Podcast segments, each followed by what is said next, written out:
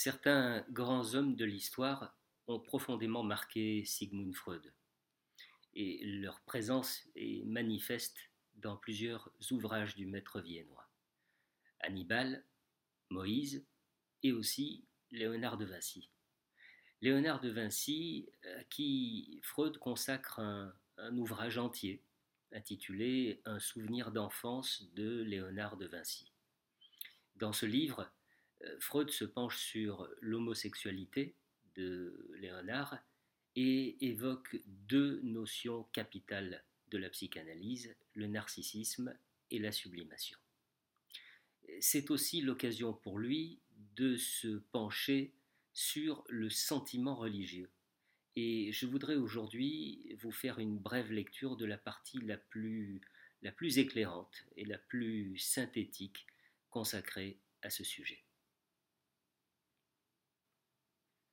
La psychanalyse nous a appris à reconnaître le lien intime unissant le complexe paternel à la croyance en Dieu. Elle nous a montré que le Dieu personnel n'est rien d'autre psychologiquement qu'un Père transfiguré. Elle nous fait voir tous les jours comment des jeunes gens perdent la foi au moment même où le prestige de l'autorité paternelle s'écroule pour eux. Ainsi, nous retrouvons dans le complexe parental la racine de l'existence religieuse. Dieu juste et tout-puissant, la nature bienveillante, nous apparaissent comme des sublimations grandioses du Père et de la Mère.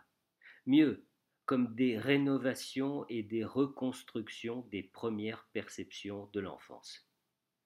La religiosité est en rapport biologiquement avec le long dénuement et le continuel besoin d'assistance du petit enfant humain.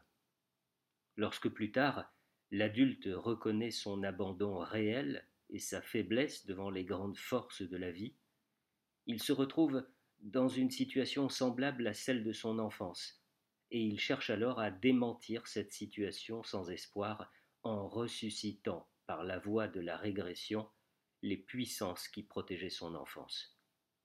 La protection que la religion offre aux croyants contre la névrose s'explique ainsi.